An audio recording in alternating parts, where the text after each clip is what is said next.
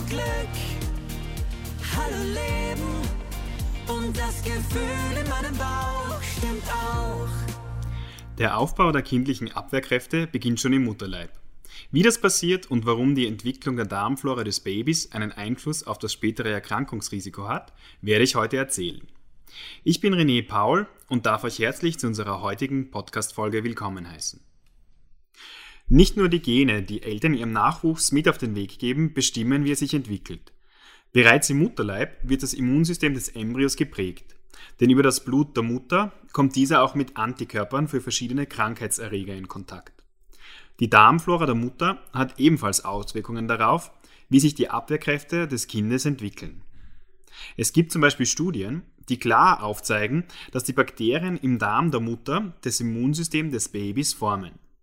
Nimmt die Mutter während des letzten Schwangerschaftsmonats nützliche Bakterien in Form von Probiotika ein und wird diese Behandlung beim Baby in den ersten sechs Lebensmonaten fortgesetzt, so erkranken diese Kinder später seltener an Neurodermitis.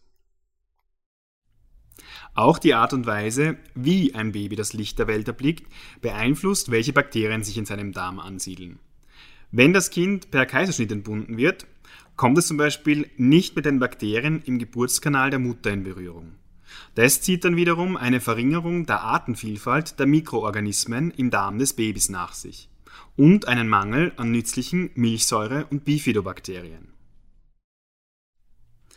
Einen Ausgleich kann zum Beispiel das Stillen schaffen, denn die Muttermilch ist reich an Bifidobakterien. Diese vermindern das Risiko, Infektionen und Durchfälle zu entwickeln.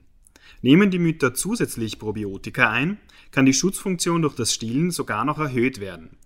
Die verschiedenen Bakterienstämme fördern die Verdauung des Babys, helfen bei der körpereigenen Produktion von Vitaminen und stellen sicher, dass krankheitserregende Bakterien sich nicht ausbreiten können. Die Bakterienwelt im Darm des Babys kann aber leicht aus dem Gleichgewicht geraten. Zum Beispiel dann, wenn es mit Antibiotika behandelt wird. Besonders in den ersten zwei Jahren ist die Darmflora sehr anfällig für äußere Einflüsse. Die Bakterienwelt im Darm des Babys kann aber leicht aus dem Gleichgewicht geraten. Zum Beispiel dann, wenn es mit Antibiotika behandelt wird. Weil Antibiotika zerstören neben den Krankheitserregern auch immer die für das gesamte Leben so wichtige Darmflora. Und besonders in den ersten zwei Jahren ist eben diese Darmflora sehr anfällig auf äußere Einflüsse.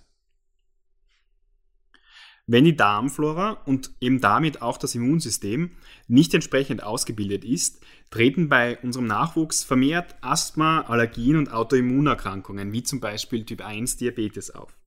In der westlichen Welt nimmt die Zahl der Allergiker stetig zu.